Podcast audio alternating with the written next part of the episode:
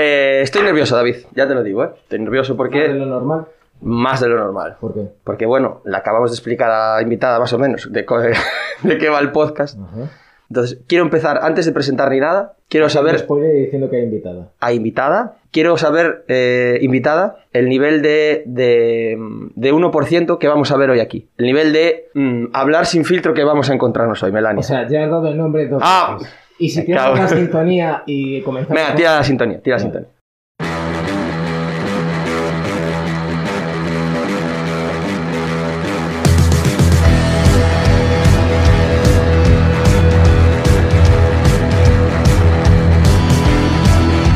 Fernando, yo creo que la invitada no se fía de ti. No, No. ha soltado el bolso desde que llegó. es la puta realidad. Y lo- los ojos son de, de uf, este tío está, está muy loco. ¿En qué coño me he metido yo? Correcto. ¿Por qué Eh, no estoy durmiendo un domingo a la mañana en mi casa? por mensaje de Instagram parecía mucho más majo y ahora, eh, uf, en la que me he liado. Bueno, preséntala como siempre, David, todo tuyo. Buenos días, buenas tardes, buenas noches, porque así un podcast lo escuchas cuando te da puta gana. Invitada, ¿quién eres y qué nuevas nos traéis? Bueno, pues yo soy Melania. eh, la novedad que, a ver qué os puedo decir, pues que ahora mismo estoy grabando una peli en Carballiño, Malencolía, la última de Zarauza, que me voy a por mi perro el día 18 de junio ¿A dónde vas a por tu perro? a Madrid. ¿Adoptado? Sí. Ah, ahí estoy bonito. favor. Odio eterno a la gente que compra perros. Lo Bueno, eh, son opciones, yo qué sé. ¿Qué- serio. Sí, también es una opción votar a Vox y es una puta mierda. Vamos a ver, esto no nos interesa. como Eso opción. sí. pues el perro es un galgo. Sí. eh, es un galgo que se va a llamar Lope. eh, Por Lope de Vega. por Lope de Rueda. Ah, qué bonito. Y, y nada, que es la segunda adopción porque el primero se murió Ah, Joder, hace unas semanitas. me cago en... Eso, eso es un, Eso es un dramón, ¿eh? Me no. cago en la puta. Pobre, sí, el, eh, el pobre pues quedó tocado porque tuvo parvovirosis. y- Hostia.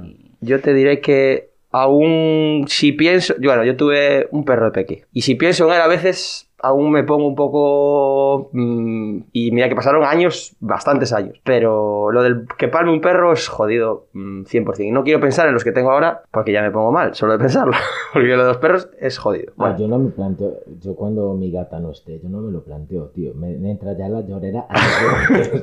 Bueno, a mí se- a nosotros, a mí no, a, a Tito y a mí se nos murieron dos gatos, pero mira, duraron, eh, ella duró 21 años y él Joder. 19. Él se llamaba Diógenes y ella Lua. Joder, es que es mucho tiempo al final. Es decir, Es que es toda una vida, o sea, Claro. Tito lo cogió cuando era súper joven y la gata vino de Suiza, que era de su hermana, y yo cuando fui a vivir con él, pues ahí estaban los tres y dije, y un loro que se llamaba eh, Bruto. Uf, yo con las aves me cuesta más, ¿eh?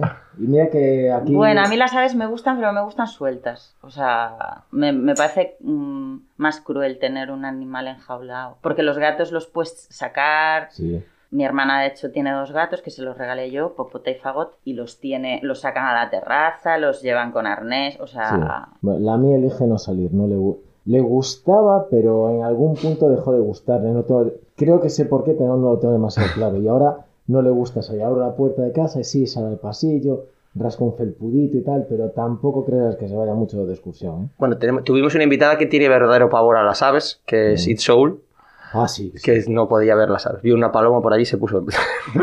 Tiene rollo fobi- avefobia o algo así, no sé cómo se llama. Sí, eh, yo tengo un colega también que Sí, ¿no? tiene, y es terrible porque una vez tuvimos que hacer un espectáculo en el Jardín del Posío, que está petado De de, aves, antes. y era un show. El pobre era... Dios mío, ¿dónde me meto?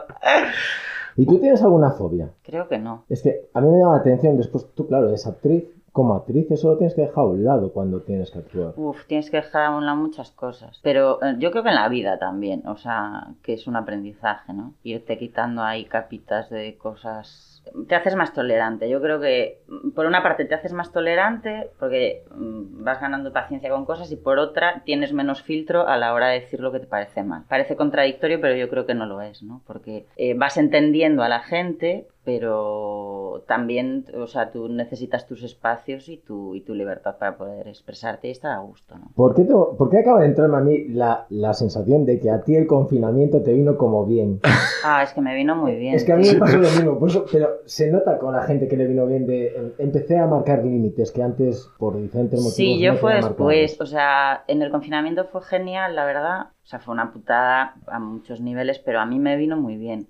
Perdí una peli en México y tal, pero estuve, joder, hacía dos horas y pico de yoga diarias, leía mogollón, escribía muchísimo, veía series, pelis, tocaba el ukelele, cantaba, o sea, me daba Ah, tiempo a no, todo. no, no, no, no, no, no, no, no, no, no. No, no me digas que eres un hater del ukelele. Uh, David es un hater de muchas cosas. de- pero del ukelele también, David. Pero ¿por qué el ukelele? Porque es muy fácil de Ahora- tocar, ahora- son cuatro cuerdas, tío.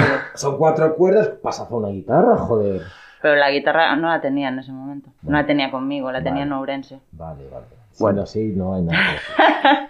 Es, Eh, que, es que hay gente que... Hablaba con Adolfo el otro día, el guitarrista de Tony Pompey, y me decía, él da clase, él es músico profesional, trabaja en musicales, pero además da clase. Decía, joder, me viene últimamente la peña que les enseña a tocar el ukelele. Bueno, que- es que es- que está muy de moda también porque es que es muy fácil de transportar. Ocupa muy poquito, no pesa nada y te lo llevas a una guitarra de blues, que es pequeñita. Yo es que veo muchas alternativas al puto ukelele de cuatro cuerdas. Y Carl Sadness. ¿qué ¿Quieres que echemos de ¿Quieres que echemos del podcast? De vez- eh, Melania, a veces echamos a gente del podcast. De- dejar de escuchar el podcast. Ya echamos a los borbónicos. Eh, ¿a Ah, me más? parece bien. Claro, y A hoy quieres echar a la gente. No, porque si, te, si echamos a los fans del ukelele, te queda Melania. Y echar a la invitada en medio de la. Echar la tío, dejadme hablar un poquito más y después si queréis me. No, no, habla lo que quieras y como quieras, sin ningún problema. Si nos tienes que mandar a la mierda, nosotros lo vamos a aceptar. en Bueno, el peor de los casos lo cortamos. a menos que os metáis con alguien de mi familia o algo así. No, No, no, teníamos pensado. No. Perdón, No, David. pues me- entonces sí que saco los cuchillos. ¿eh? me, me estoy poniendo muy nervioso. ¿Está entrando bien Melania la, la onda? Sí, ¿verdad? Espero que sí. A ver, habla ahí Melania un momentito. Hola, sí, uno, dos, tres. Está entrando cuatro, perfecto. cinco. Es que hoy creo que estamos grabando a nivel sonido el mejor podcast desde que empezamos. Pero en- Eso es porque vengo yo. Correcto. Pu- puede ser. O que estamos utilizando mucha la teoría del ensayo-error y empezamos a acertar de vez en cuando. Bueno, también, venga. En remoto era más fácil sonido. que Sí, correcto. persona, ¿eh? por online. Quiero decir, Melania, tienes la, la carrera de clásica, digamos, o bueno, o, o- o- bueno, yo hice alguna research, ¿eh? alguna investigación Ah, bien, sí. bien profunda. Eh, Como la invitada del como, podcast. como la, como la carrera como súper de actriz, eh, como súper eh, institucional, digamos, de... eh, estuve viendo aquí, a ver si me equivoco, ¿eh? A ver. Bueno, una carrera random primero, magisterio, que es necesaria para... Random no, tío, porque fue lo que me permitió a mí eh, poder estudiar arte dramático. Yo me ganaba la vida dando clase de inglés. Pero te metiste aposta para sacarte no, después... a mí me gustó, hice primero un año de traducción e interpretación, Ajá. pero no me acabo de molar y entonces a mí magisterio me encanta, o sea, es que me encantan los niños, en realidad. Mira, ahí ya tenemos un punto de... en común. Muy bien. Sí, me encantan y aparte, o sea, los echo mucho de menos. Los adultos me gusta darles clase, pero no me molan tanto como los niños. Magisterio, ¿dónde? En Lugo. Que, por cierto, eh, yo voy a contar una mini anécdota y ya, esta es, ya os dejo hablar enseguida. Le, le contaba el otro día a mi mujer que la semana pasada, la semana pasada, bueno, hace dos semanas vino un invitado, Iván, Sí. y le decía a mi mujer, hubo un momento que tuve que dejar de hablar con, porque vino con el hijo, vino la mujer, él y el hijo. Tuve que dejar de hablar con el hijo porque dije, tío, estás en una mesa comiendo con tres adultos y estás hablando más con el hijo y te, está- ver, te estás con- entendiendo mejor con el hijo que con ellos. Dije, toca hablar con ellos Con porque... tres adultos también es mucho decir, ¿eh? Bueno. No, mesa, con y medio, joder. Pero sí que es verdad, yo a veces me entiendo mucho mejor con los niños, con ese mundo interior. Pero es que, ¿sabes qué pasa? Que son mucho más directos, son mucho más espontáneos, más transparentes. O sea, no están aún, no tienen todas las convenciones sociales ahí eh, ya metidas eh, en vena. O sea, ellos, es como todos, pues nacemos eh, mucho más libres de lo que nos vamos haciendo con el paso de los años. Entonces, a mí me molan los niños por eso, porque es que les ves eh, mm, rápidamente lo que están pensando, si algo les parece bien, si no, no tienen dobles vueltas. Aunque sean, aunque, aunque sean pillos y tal, tú les ves, les ves el truco, les ves la tal, y los adultos es mucho más difícil de localizar. O sea, yo cuando daba clase en la escuela de arte dramático mm, no me gustaba tanto como cuando daba clase con críos. O sea, ni de broma. Me gustan muchísimo más los niños que los adultos en general. Es un hecho. y los animales también. Bueno, pues pasamos de, esa, de ese momento de magisterio, luego Sí. hiciste en la ESAD, ¿no? sí. Hiciste el tras- la, mm, la carrera de arte, dramático y luego máster en artes escénicas, ¿puede ser? Sí, en pedagogía teatral, sí. Y entonces, mm, a ver, como la carrera, lo habla mucho con los cómicos y tal, que sí, todos los cursos están bien, toda la formación está bien. Pero yo tengo mucha más formación, o sea, quiero decir, eso es lo tal, pero he hecho muchos cursos. Claro, pero me refiero, diferente. me refiero, a veces Fernando, Fernando, para él solo es oficial lo que aparece en LinkedIn. No, no, Ah. no, no, no. Bueno, en LinkedIn- LinkedIn está eso, sí. No, pero que- me quería referir. Me refiero, eh, ¿qué hay? ¿Cuánta importancia tiene toda esa formación y cuánta importancia tiene el meterte a Eh, currar y a. Mira, yo te digo, yo empecé en teatro mm, muy pequeñita, en el cole, con Marga Portomeña, después seguí con ella en el instituto y después ya me metí en...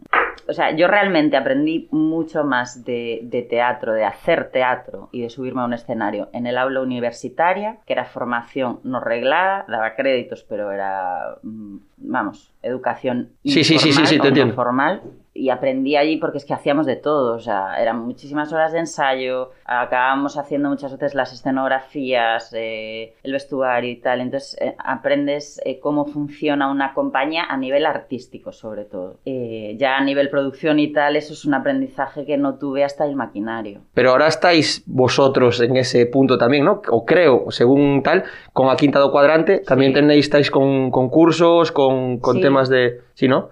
Y, Sí, fue un proyecto que, que decidimos hacer Tito y yo, porque, bueno, desde que nos conocimos quisimos montar compañía los dos, la verdad. O sea, fue como entramos en la escuela de arte dramático ya pensando en que idea. íbamos a montar compañía. Y montamos primero el maquinario con, con Fran, con Laura y con Fer. Después se deshizo la compañía los, eh, en el 2016. Eh, o sea, cuatro años que no estuvo nada mal, tres espectáculos con los que hicimos muchísimos bolos y nos fuimos hasta París, que eso fue la hostia, y, y aprendimos muchísimo. Pero después nosotros queríamos crear, teníamos esta idea de, un hogar teatral, ¿no? Por eso se llama Quinta o Cuadrante. A Quinta porque yo soy de, de un barrio de Lugo que es a Quinta de Pérez. Y o Cuadrante porque la casa del abuelo de Tito en Lomear é a casa do cuadrante, que es, no sé si Ah. sabéis lo que es un cuadrante, es un reloj de sol. Ajá. Entonces lo tiene en la pared. Todavía la tiene en la casa, es de la familia, ¿no? Y entonces queríamos combinar esas dos cosas para hacer pues eso, como un hogar teatral en el que, como tú cuando estás en tu casa, invitas a la gente para compartir con ellos tu tiempo, Mm. tus experiencias y tal, intercambiar conocimientos y, y experimentar. Y de ahí pues sacamos nuestro primer espectáculo y ahora vamos camino del segundo y ya eh, del tercero en cuanto acabemos el segundo.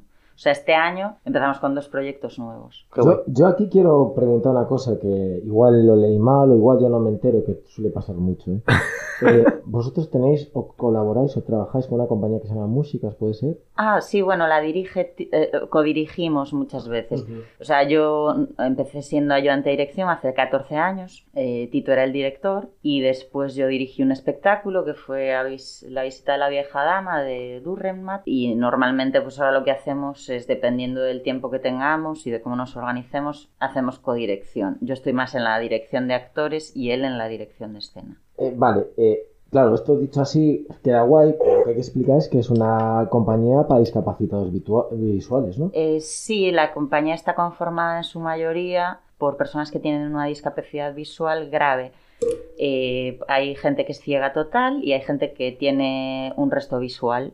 A mí que me flipa la imagen, ¿cómo coño consigues que una persona con discapacidad visual entiende el espacio? Es lo mismo, o sea, es lo mismo, pero desde, desde, o sea, tienes que dar otro tipo de pautas. Lo que es ahí y aquí no, es- o No existe, claro, es que no claro, existe. ahí no, aquí sí, porque estoy hablando aquí. Pero si es ahí, me tengo que ir al lugar donde. Y realmente, o sea, la dirección es igual.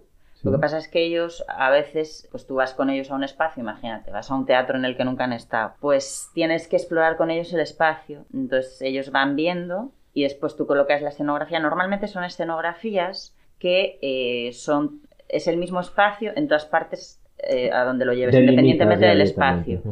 En el que te metas. ¿Qué pasa? Que normalmente los espacios cada uno es de su padre y de su madre, entonces, pero bueno, a nivel espacial es eso, que ellos entren en contacto con el lugar en el que están, que sepan sobre todo dónde están las escaleras para no ir a- ahí y, saber pues eh, dónde está colocado el público, obviamente, y los elementos que hay en el espacio, pues esto, a mano derecha tienes esto, que lo toquen, que lo, que lo caminen, Claro. que lo escuchen y, y a partir de ahí, pero o- o sea, hay gente que flipa porque van a ver los espectáculos como público y no dan crédito. Dicen, pero esta persona no es ciega. Nos pasa con una persona, ¿no? Con Mari Carmen, por ejemplo, que es ciega total. Un La gente a Mari Carmen que puede escuchar nuestro Hola, podcast. Mari Sí. Carmen. pues sí, es de las, de las primeras, ¿no? Mari Carmen, Aida, Ricardo, llevan eh, pues más que yo en el grupo. Y Mari Carmen es ciega total y la gente cuando la ve en escena muchas veces no se da cuenta. Y después cuando les dices, no, es que ella es ciega total, y dicen, ¿en serio? Pues conserva toda la expresividad eh, que tenía antes de quedarse ciega. Ella se quedó ciega después de un parto, entró en el parto viendo y tuvo pues, una subida de no sé qué historia y, y ya no pudo ver a Alicia, a su hija. No llegó a verla nunca. La tocó, la, la Sí, crió, sí, sí. pero se la imagina. Es, co- es complejo. Muy- es que a mí me parece un trabajo muy... Pero realmente yo creo que al final es lo mismo. Lo que pasa es que el vocabulario que utilizas a veces es un poco diferente, pero... Es lo que hablabas tú. eh, ellos se tienen que adaptar a los espacios y tú al Mm. final te tienes que adaptar a la persona que le está dando clase. Pero claro, eso independientemente de que tenga una discapacidad o no. Claro. Porque también he trabajado con trastorno del espectro autista y también tienes que buscar otras, otros mecanismos. Entonces, yo independientemente de que la persona tenga un trastorno o una discapacidad, o, eh, cada persona es un mundo y entonces te adaptas a ella. Y yo creo que esto en educación,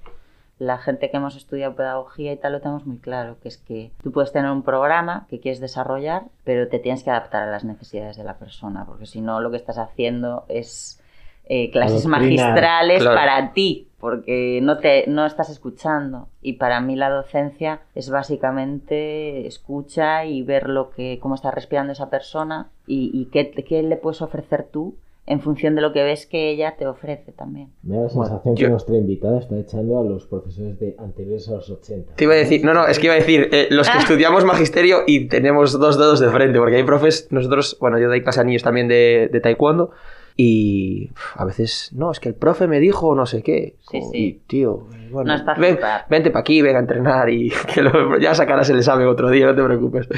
Pero bueno, me estoy muy contento porque es posible que este sea el primer, por, el primer, bueno, estoy fatal hoy. Bueno, esta es la siguiente que voy a decir. El primer podcast que escuche mi mujer eh, y está haciendo, eh, bueno, ya acabo casi, grado en- educación social y le voy a contar esto, le voy a, eh, Melania que nos contó esto y ya lo va a escuchar seguro. Es que nos está quedando muy serio. Y luego me voy a, estoy... eh, Bueno, hemos empezado más de coña, ¿no? bueno, sí, con Ya, animales muertos. Hemos empezado con animales muertos. ¿no? Bueno, sí, de coña. Prefiero hablar de los niños, ¿sabes? Pero, pero, digo, Niños, ¡uh! y luego eh, me estoy dando cuenta más, yo ya sé que hablo fatal, pero tal y como está hablando Melania, en este podcast voy a quedar de, de Lelo, no, lo siguiente, porque ah, Melania es actriz de, de las cojonudas, con perdón, y habla muy bien. que Y- una y- cosita después con ella.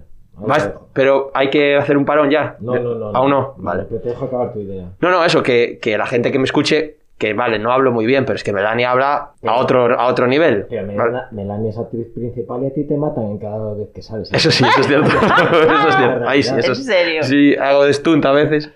Ostras, claro. Y palmo siempre. hostias. Y palmo siempre, sí. Uf. Le mataron unas chinas en chándal. Esto es verdad. En chándal rosa. Sí. Eso Me fue parece, me parece Hay fantástico. quien a hierro mata, me mataron a las chinas. En chanda, claro. En Ayer Romata fue la primera vez que cogiste tú un taladro, ¿no? Hostia, este ya lo conté aquí, no lo conté, me parece. no. A ver, yo soy actor regular, stunt, mm, bueno, bien, pero fatal eh, de bricolaje. Entonces, eh, la, la escena era yo escondiendo unas, unos fardos dentro de una furgoneta Ujú. y el tema, la muerte muy bien, pero el tema de, de cerrar los fardos dentro de la furgoneta con un taladro, eh, terriblemente mal, se me caían los tornillos, vale, corten, clac, clac, clac. Bueno, un- Bueno, pero el personaje no Era tenía torpe, por, claro. no tenía por qué saber de bricolaje. Igual no era un fanático de bricomanía. Se murió y cayó en esa furgoneta con los piececitos están juntitos, tan Caí bien. fenomenal. Dije yo, mi niño, si le ponen ahora una mano, cada tarde allí. Ay, Qué hablaba... guay, pues me parece súper difícil, tío, vuestro curro. ¿eh? Es súper divertido. Yo empecé hace poquito, bueno, tengo un colega que de Galaico Stunt, de aquí un saludo a Galaico Ah, Stunt. sí, es que yo he Oscar. currado con ellos, ¿Ah, sí? con Oscar. Pues-. Pues paso por este podcast. Pues sí, pues Sí, sí. sí, pues hola, Oscar. pues que no empecé hace mucho porque hacía taekwondo él también y tal. Y la verdad que es súper, súper divertido y hay que currar mucho. Y Mm. ellos entrenan y... Ellos son muy guays. Entreno con ellos un montón. O sea, he entrenado mucho con ellos, pero ellos entrenan como el 20 veces más, pues yo solo escena un poco de pelea y muertes como sencillitas, cuando necesitan a alguien grande y con aspecto de ser de otro país. No, no hay muchos stunts Pues igual en la unidad. grandes. En la unidad estuve, mira, de... de... Sí, sí. Eh, cuidado. Oh, ojo. En- en la- uno de los primeros Tengo. episodios. Uno de los primeros Aquello episodios. te ha hecho el reset a ti. Eh, si no es por mí, eh, la primera llamada que llama el padre de la unidad no se hubiera hecho. Yo lo escoltaba al, al chico. Y nada, eso que, que es súper divertido. David, Cuéntame. Hay que ¿Le puedo empezar. pegar el palito ya? ¿O espero ¿A mí? Ah, ya. no, el palito después de la canción. Primero le pedimos una canción, ¿no? Vale, para no aburrir a los oyentes, Claro. siempre le pedimos al invitado una canción. No lo avisamos para que sea Vale, así, la ¿no? primera que se me viene a la Sí. cabeza es Fuel de Metallica.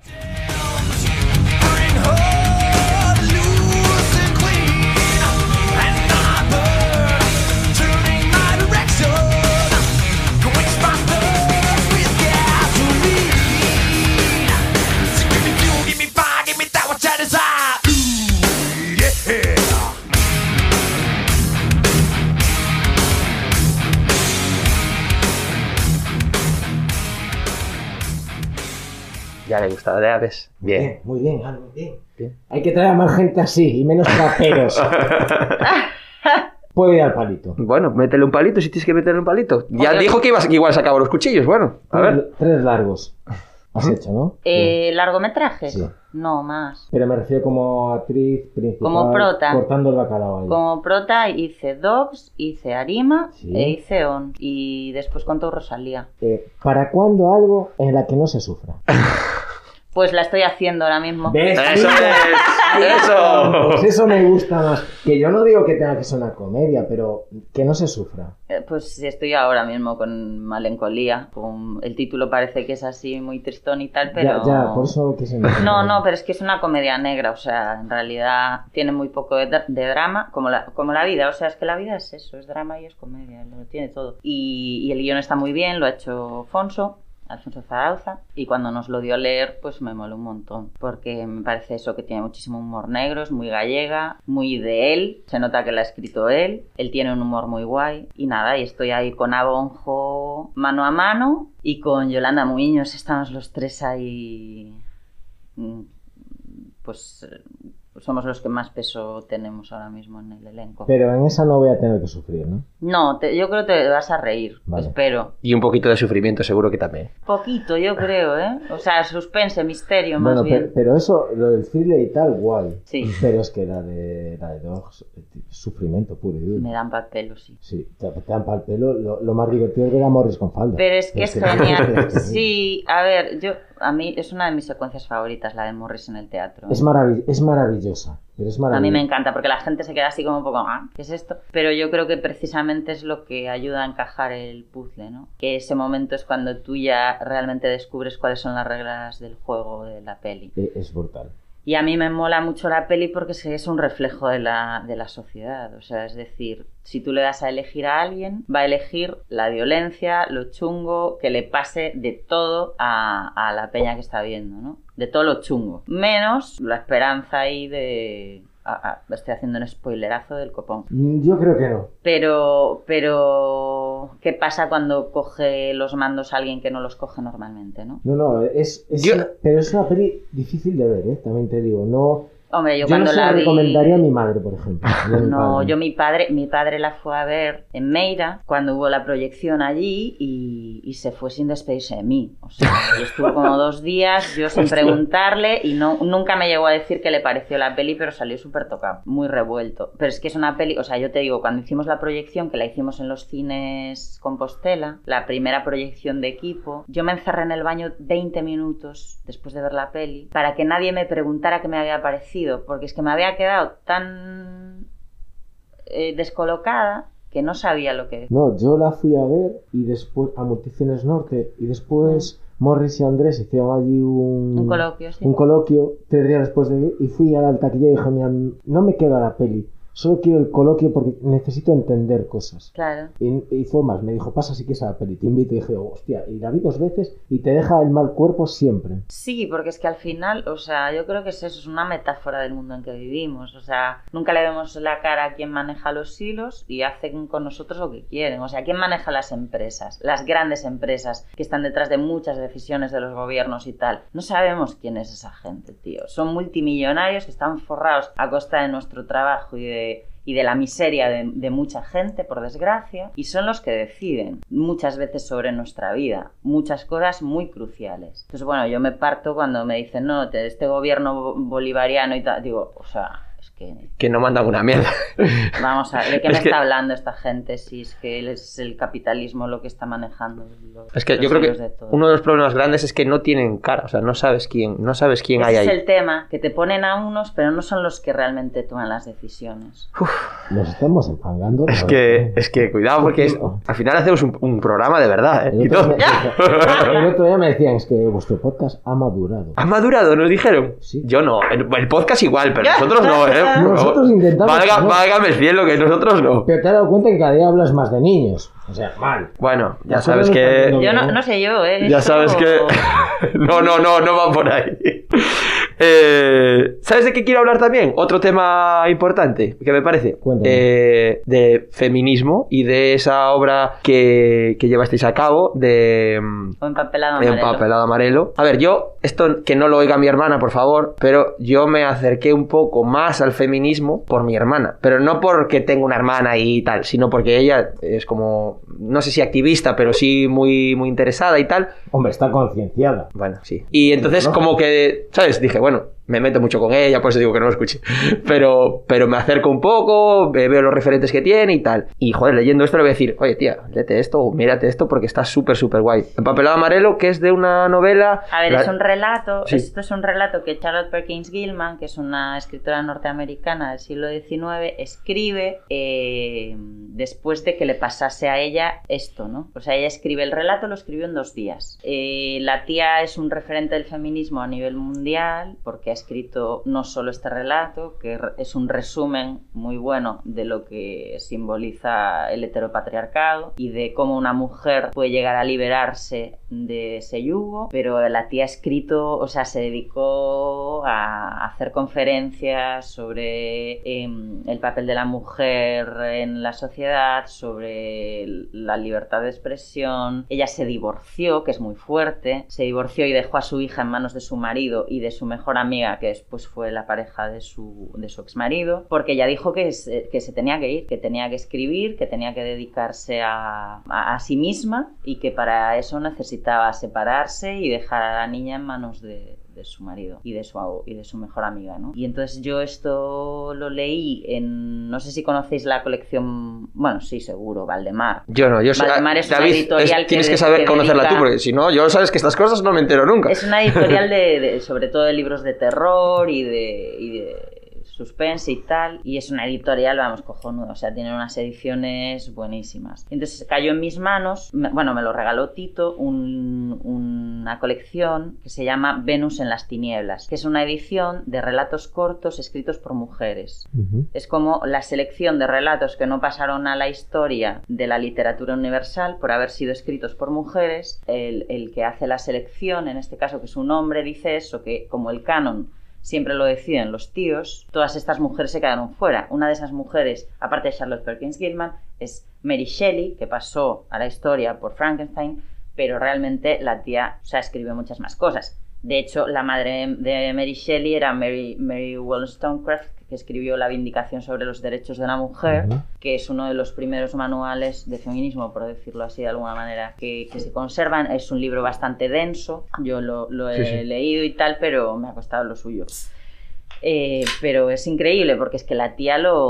O sea, ya estaba, tenía un discurso súper potente hace pues, varios siglos. Lo ya. tenía claro ya de hace... Sí, ella tenía claro que la igualdad era el camino para poder seguir avanzando como sociedad. Y leía un, un cachito del relato, que bueno, que el, el- el título, digamos, del- de, la, de la novelita o del, o del cuento corto era en relación a que ella como que se había obsesionado, estaba como medio encerrada en un cuarto y que estaba obsesionado con, con el papel pintado de esa, de, esa, pared, de esa pared y que llegaba como que a oler amarillo, a, a- a Sí. olerle amarillo. Me pareció súper chulo esa, Es que es genial. ese que todo y no amarillo de las flores sino al amarillo de la de todo lo amarillento de los periódicos que se habían puesto amarillos de todo lo que se había puesto viejo me moló mucho ese como que lo ves bien sabes entiendes Sí.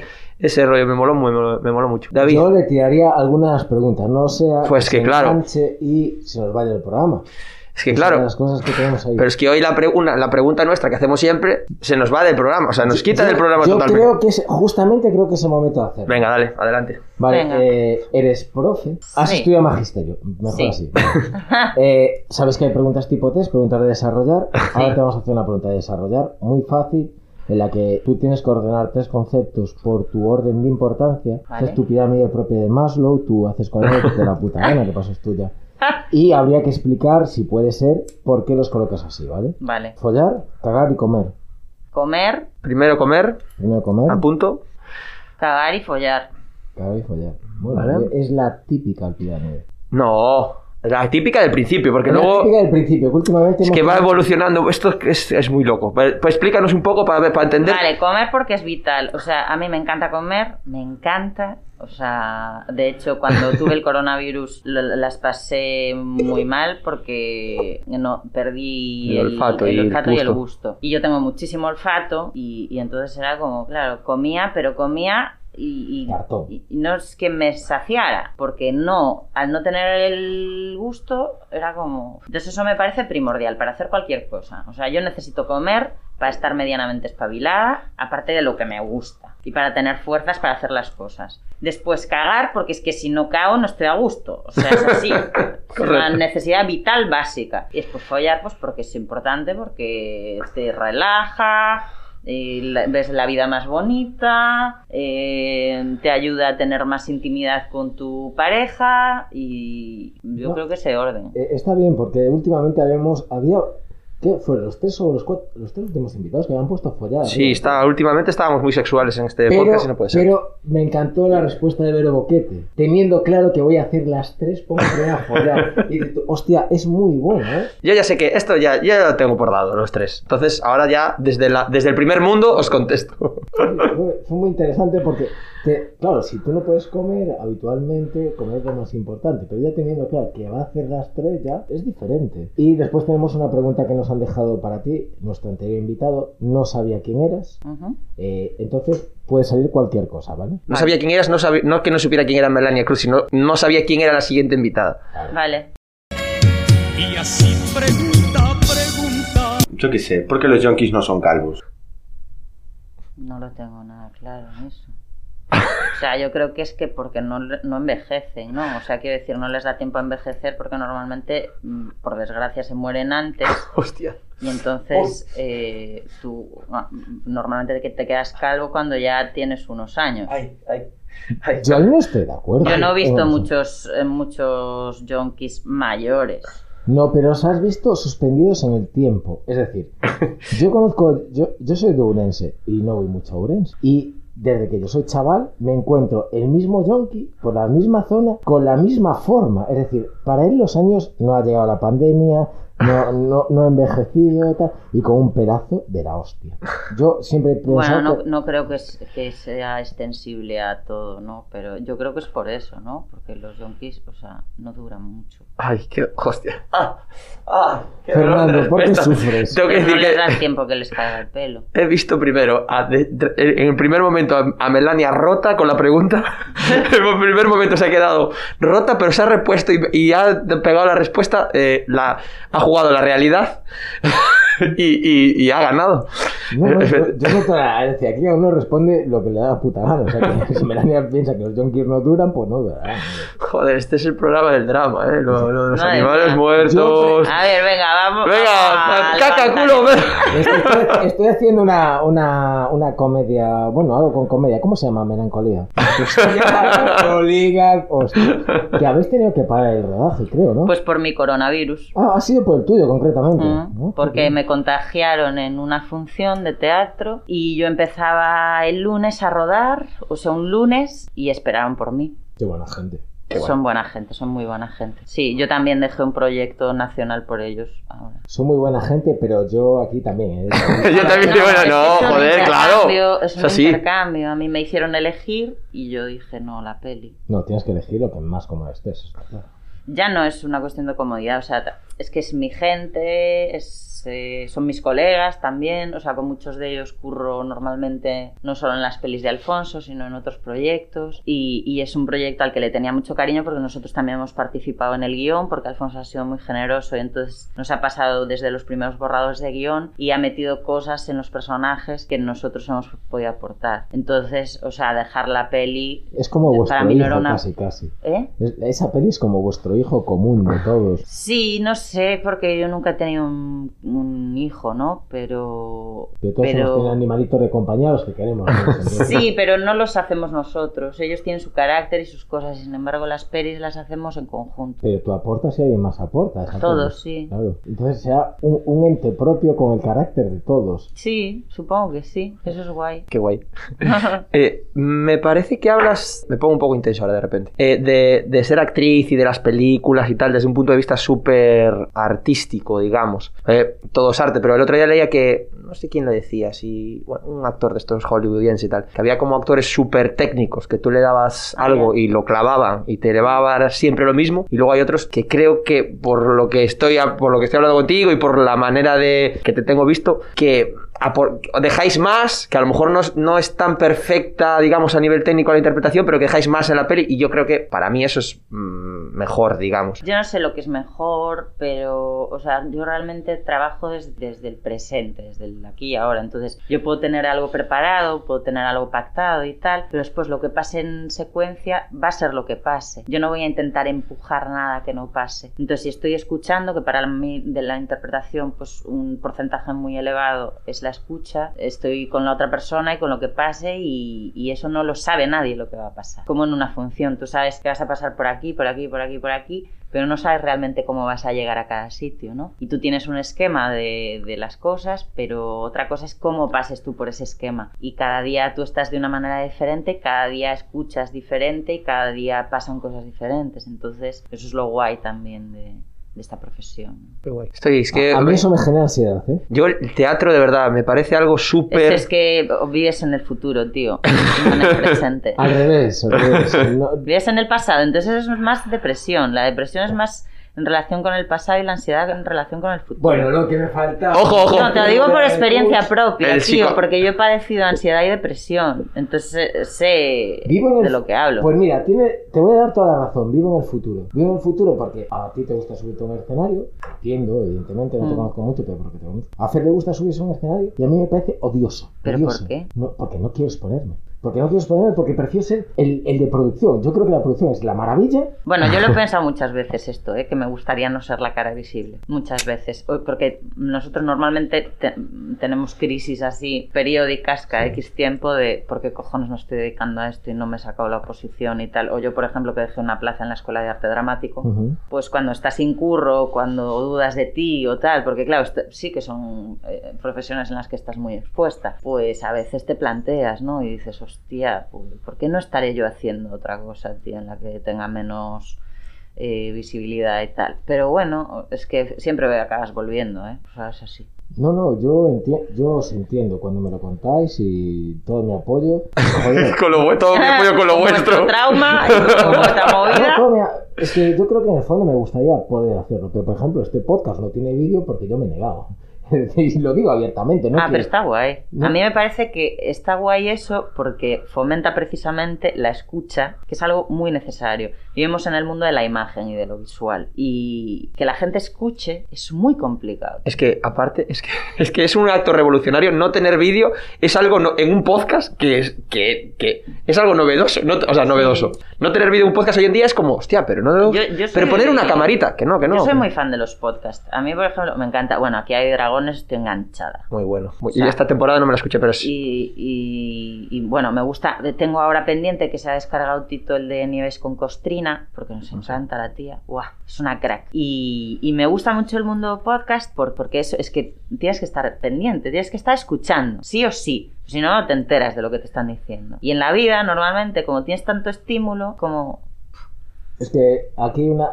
y esto sí es una de mis taras. Taras es que yo tengo una percepción muy subjetiva de las redes sociales. Y yo el otro día estaba leyendo un ensayo de un filósofo que decía que las redes sociales son de todo menos sociales. Que Ya. lo que quieren es tenerte anclado a una pantalla y que ahí no sociabilizas. Y al final, a a partir de ahí, además, la- las frustraciones que pueden generar por el problema de comparación. Entonces, no sé, a veces lo hablaba con, con un amigo en común, con Pablo. Yo a veces me siento muy mayor para estas mierdas. Y no creo que ¿De sea qué año mayor. eres tú? Del mismo que tú. ¿83? No quería decir tu edad, por favor, un poquito aquí de glamour. Pero el glamour es la edad. No, pero chico. por él- pero por él. Yo, si eres del 83 y estás así, vale, pero si estás como yo, cuerpos como no, no me jodas, chica. Bueno, hombre, ¿qué problema tienes? Ay, qué, qué bien me has invitado, de verdad. De verdad. Mira, yo lo de la edad es algo que me gusta mucho decirlo, o sea, no me importa nada, precisamente por eso, porque lo guay es poder cumplirlos. Y a mí me encanta la peña que envejece y que se le nota, joder, Paul Newman o Susan Sarandon, o sabes, son actrices, actores que se les notaban los años, no estaban ultra mega operados intentando esconder los Buah, es que- síntomas de la eh, vejez. Es, es que eso es terrible. Hablaba Hombre, yo- Robert Redford es que parece de todo menos Robert Redford. No, no, hablaba yo- no, Esto ya sé que es cultura pop, que estamos muy intensos y toda mierda. Está siendo un programa maravilloso, ya te lo digo yo, me está encantando. Pero- A mí me ha salido una cana en el pecho y estoy un poco con... con- La cabeza no me importa, Mira, pero que el pecho está feo. canas, mira. Pero la cabeza guay, pero en el pecho... No, es que tú eres joven, pero. Yo en el pecho no tengo canas, lo siento. Tú eres No joven, puedo competir. Ese momento en el que tienes 35, yo recuerdo lo que tuiteé ese día, equidistante. Estás a lo mismo de 50 que de, que de 20. Pero cuando yo se ve mal cumplir 36, y a mí siempre me ha molado cumplir años, pero los 36 justamente los llevé mal, porque estaba más cerca de los 50 que de los 20. ya, bueno. Pero a partir de ahí, caña libre. Es que yo, yo no tengo problema por cumplir, la verdad. Yo tampoco. ¿Y no crees que las mujeres o las actrices, llegada a cierta edad, os hacéis invisibles? Para... Es que el tema lo entiendo. O sea, es que es un problema esto. Es un problema gordo. eh, de, a nivel de guiones. Hola, Tito. A nivel de guiones y de tal. O sea, ahora las cosas están empezando a cambiar desde hace unos años, por suerte. Pero hay mucho trabajo por hacer. O sea, tú ves que de repente cumples 40. Yo aún no los tengo, ¿no? Tengo 37 ahora mismo. Pero cumples 40 y los personajes de tías de 40 y tantos y tal se los dan a actrices de 30 o de 30 y pocos. O sea, a mí me han llamado para hacer personajes eh, que no eran de, de mi edad, en los que yo interpretaba a alguien mayor que yo. Y digo, ¿pero por qué si hay actrices maravillosas de 40 y tantos que lo hacen de puta madre? Pero la, la tontería esta es... ¿Podrías apagar? Gracias. Qué bonito. tenemos al siguiente, al siguiente invitado. Eh, spoiler. Tenemos un invitadazo también para la semana que viene. Está aquí con nosotros porque... No es por meter mierda, pero después de 18 programas debías saber que es quincenal, no semanal. Bueno, me, se metió en la próxima entrega. En la próxima en entrega. la próxima entrega. Y, y bueno, está aquí con nosotros y, y, joder, que... pues que Bienvenido, que- joder. que- que- Estoy buscando una actriz que habla mucho de- del tema de edad, que hizo un alegato. Yo la escuché hacer un alegato. Frances McDormand. No, no, no, gallega. Marga. ¡Ah! Maika Brañas. ¿Eh? Maika Brañas. Maika Brañas. Tío, hablaba sí. de esto y es que. Pero. Pero es que es así, o sea, de repente es como solo hay papeles para mujeres de veintitantos y, los que hay de, para mujeres de cuarenta y tantos o cincuenta y tantos siempre son madres, Pe- mujeres o... Pero es peor, porque tú ves las pelis de Hollywood y las que en pantalla tienen entre 16 y 19 años, las hacen chicas de veintitantos y, después lo que tú dices, las mujeres la hacen niñas de Sienna Miller en The Interview, por ejemplo, Sí. hace de... Creo que tenía 23 cuando lo grabó, hacía de una actriz de 40. ¿Qué dices Es que no tiene lógica. Es que no- o sea, no para lógico. los hombres el rango de edad nunca importa. Da igual que el personaje tenga. O sea, ellos pueden tener 20, 30, 40, 50 y hacer de tíos de 20, 30, 40, 50. Con las mujeres no. Y esto es un absurdo total. Eh, Y sobre todo es eso, que tú lo que le puedes dar a un personaje con tu experiencia vital, no se lo puedes dar con 20 años. O sea, es que eso es así, es un hecho. Pues tu experiencia vital es lo que te ayuda también a colocarte en determinados sitios. Y yo, por ejemplo, porque yo tengo la suerte también de que trabajo bastante, pero también porque yo me hago mis cosas. Y esto, que hablas de Hollywood y tal, pues Reese Witherspoon, o no sé cómo Sí, se sí. pronuncia, pero esta mujer se hizo su propia productora, se hizo su propia línea de... de, de, mm, o sea, ella creó un club de lectura para recomendar libros escritos por mujeres eh, y ella decidió que se iba a hacer sus series y sus pelis en las que las mujeres iban a tener un protagonismo fundamental y ella decide que em, llama a, para currar de repente a X tías que no están currando en Hollywood. Y ella lo decide y se lo hace ella. Y entonces yo creo que esto es una manera también de cambiar las cosas. No hay simplemente que exigir, porque yo escucho muchos discursos en los que se exige esto y tú realmente si quieres cambiar las cosas, empieza por cambiarlas tú. Yo tengo mi propia compañía, nosotros hacemos nuestros propios espectáculos y tal, y llamamos para trabajar a gente con la que queremos trabajar nosotros. Claro. Es una manera de cambiar las cosas. Si no, este texto no se habría puesto en escena igual si no lo hacemos nosotros, ¿no? Yo es que entiendo, y sé que este comentario que hago es polémico porque me ha pasado en el mundo de la música mucho, entiendo las cuotas, pero el fondo me da lástima. Es decir, a mí, yo como actriz, yo, joder, yo entiendo que tenga que haber cine hecho por mujeres y que haya cuotas y toda esta mierda, pero yo quiero un buen guion, y me da igual que lo firme un chico, una chica o una oveja. Ya. Quiero el buen guion. Pero ¿sabes qué pasa? Que esto lo decía la hermana de Natalia de Molina, que también es actriz, hace unos días decía, yo también quiero eh, cagarla, poder cagarla, Claro, tener claro. derecho a equivocar. Ya, pero es que si no les das acceso a las tías para que dirijan, mm, nunca va a ser igualitario el tema. Ya, por, Y, por es la, complejo yo, yo lo entiendo, ¿eh? Lo que dices de las cuotas. Y estoy de acuerdo porque, por ejemplo, nosotros en las subvenciones da más puntos que dirija una mujer, que que dirija un hombre y tal. Y nosotros, o sea, Tito es el director. Entonces, en, en nuestro caso juega a la contra. Pero entiendo que tiene que haber algún tipo de discriminación positiva que, que ayude a, a- a equilibrar un poco la balanza. Porque si tú miras la historia del teatro gallego y la historia de que, cuáles han, cuántas directoras han dirigido el CDG, a día de hoy creo que han- lo han dirigido seis contando con Noemi y con Andrea, que ha sido muy reciente con Teatro en Mm. Vilo. La primera mujer en dirigir el, el CDG fue Dorotea Bárcena, en dirigir un espectáculo con el CDG. Sí. Directoras del CDG, creo que ha estado una, Fefa Noya y, y Blanca Zendán. Dos en toda la historia del CDG. Escuña y Cristina. Ah, Ángel Escuña y Cristina Domínguez, es cierto, pero en toda la historia del CDG Directoras, eh, directoras de la institución hay varias. Y directoras de espectáculos hay menos. pero aún así es que tú miras eh, cuando nació el CDG y todas las mujeres que han dirigido ahí y todos los hombres, y es que es una Sí, sí, barbaridad es una barbaridad. la yo- diferenciación que hay. Yo ahí he cambiado mi postura, ¿eh? Me da mucho repelús y me da mucha cosa el término discriminación positiva porque, me- porque incluye discriminación, ¿sabes? Mm. Y yo siempre he estado como súper en contra de eso, pero si te vas a la realidad es que es necesario. Y es necesario, y es necesario en eso, y es necesario en otros muchos campos, pero y realmente creo que en un mundo ideal o en el mundo que debiera ser, no debería existir la discriminación positiva y sería negativa, pero es que hoy día es que hace falta, es que hace falta. Es triste, pero es lo que tú dices, es Sí, triste, pero hace falta. Pero también creo en eso, en que tú está muy bien que tengas un discurso de igualdad y de, de- de que las cosas mejoren, pero también tienes que luchar por hacer, por aportar tú, no solo a mí que me llamen para trabajar, que me parece muy bien y me parece muy, muy respetable, pero yo creo que, que si quieres cambiar algo, la manera de cambiarlo es generando tú tus propios proyectos y haciéndole ver a la gente que se pueden hacer las cosas de manera diferente. Sí, sí, sí, sí, tal cual. Porque yo ahora mismo estoy dirigiendo cosas también. O sea, yo dirijo un grupo de teatro y tal, y me han llamado a mí. Entonces, eso también, coño, pues eh, será porque me han visto a mí en esa tesitura. Si no me hubiesen visto, pero me han visto en esa tesitura porque, Porque yo tú también ya me he estés- puesto ahí. Qué guay. O sea, no Sí, sí, sí. es- Mira, lo- yo- Y a mí, a mí la dirección me gusta, o sea, me, me gusta mucho la interpretación, pero la dirección me gusta y la dirección de actores me gusta muchísimo. Pero también me he colocado yo ahí y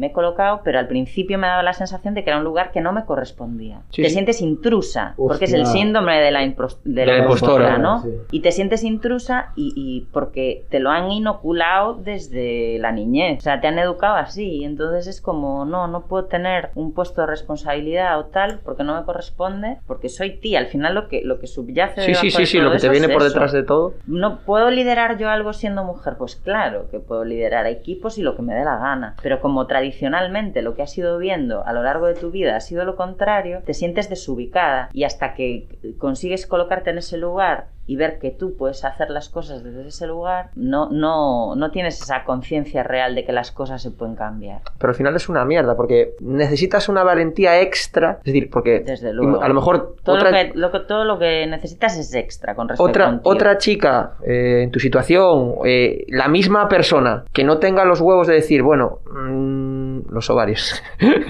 Eh, vale, eh, estoy de aquí de intrusa, eh, me siento tal, pero no, voy a hacerlo. ¿Sabes? Es un paso extra que necesitas el- esa valentía de decir, vale, no me siento ¿sabes bien, pero voy a hacerlo. Porque nos faltan referentes femeninos también, pero los hay. Entonces lo que tenemos es que sacarlos a la luz, buscarlos y difundirlos. La primera mujer en dirigir una, una ficción en cine no fue un hombre, no fueron los hermanos eh, Lumière ni fue Méliès, fue Alice Guy y era una mujer. ¿Qué pasa? Que la historia del cine ha sido muy injusta. Y como la historia la escriben los hombres, se han encargado de vender eso a lo largo de toda nuestra historia. Yo me he comprado la biografía de Alice Guy para leerla. Y, y de repente yo he descubierto en sus pelis una tía súper creativa que tenía muchísimo que aportar a la historia del cine y que no tenía nada que envidiarle a Méliès. Encantándome Méliès. Es que no es incompatible, pero, no, pero nos han ocultado esa, esa figura a lo largo de toda nuestra vida. Y de repente dices, eh, cuidado. Es que esta mujer estaba aquí y esta mujer tenía mucho que decir. Y nuestra obligación también, yo creo, que es que- difundir esas esos referentes para decirle a, las, a otras mujeres, eh, chicas, aquí hay una tía que estaba haciendo esto en los inicios del cine. No, y a, y a los otros, y a los hombres, porque yo, por ejemplo, yo no lo conocía, este, no la conocía, y coño, me lo estoy, hostia, pues, me lo, me lo apunto, y, y, y joder, es eso, que la realidad, muchas veces lo que tú dices, es la, conocemos la, la realidad que nos cuenta. Mm. Y muchas veces hay que hacer el research ahí de, no, pues fíjate que hay otras cosas por detrás que no, te, que no te estás enterando. Y igual que te digo que necesitáis una valentía extra, que va más allá de la, de la valía como directora o como tal, eh, los hombres a veces tenemos que hacer el esfuerzo de, oye, tío, mm, piénsatelo. Y yo te digo, y David, lo hablamos muchas veces, intentamos, intentamos yo por mi hermana y en general, y metemos muchas gambadas y tenemos pensamientos que te vienen. Pero de- nosotras también. ¿eh? ya, pero tienes que hacer el esfuerzo de decir, tío, a ver, piensa, vale, eh, sí, esto es así de toda la vida, pero coño, a lo mejor hay que repe- replanteárselo. Y, y bueno, yo creo que es un curro de, de todos. Pero... Sí, pero yo creo también que hemos avanzado mucho, por suerte, ¿eh? a ese nivel. Yo lo veo, lo veo en mi familia, lo veo en mi padre, lo veo... Yo también tengo la suerte de que yo me crié en una familia muy matriarcal, ¿no? En la que las mujeres tenían mucha importancia, mucha, mucho peso en la toma de decisiones y esto era así y estaba súper naturalizado. Pero bueno, claro, en otros ámbitos de la vida pues me ha costado más trabajo. Y hay curro por delante, yo te digo, mi mujer es mi jefa y llevamos el rollo como muy parejo, pero la jefa es ella al final, ¿no? Y la gente todavía me habla a mí muchas veces, oye, mira, ¿y esto? Pero eso, mira... No, no, mira, habla con ella, o sea, yo no, esto no es mío, ¿eh? Nosotros entramos en un teatro Y le hablan los a él. técnicos del teatro se van a dirigir a ti antes que a mí. Y no porque sea el director, sino porque es un tío. Tal Y cual. es así, Pero bueno, hay curro, hay curro y esperanza. Cerramos así el desde programa. luego. Muchas gracias, Melania. Muchas gracias. Joder, a es que, oye, en serio, Nos, nos hemos puesto muy intensos. Nos están quedando unos programones que flipas. Se ha ido larguísimo ya también. Bueno, es igual. Pero. No nos cobra, no nos cobran el minutos. Considero que es el momento de quejarse y reivindicar. Y Ya que alguien habla correctamente, pues adelante. Eh, una canción para cerrar y estaríamos. la canción voy a utilizar la misma de antes, que ya la tengo posiblemente ya montada y tal. Ya te gusta, vale. pues muchas gracias, Gracias Melania. Muy guay. Hasta dentro de dos semanas.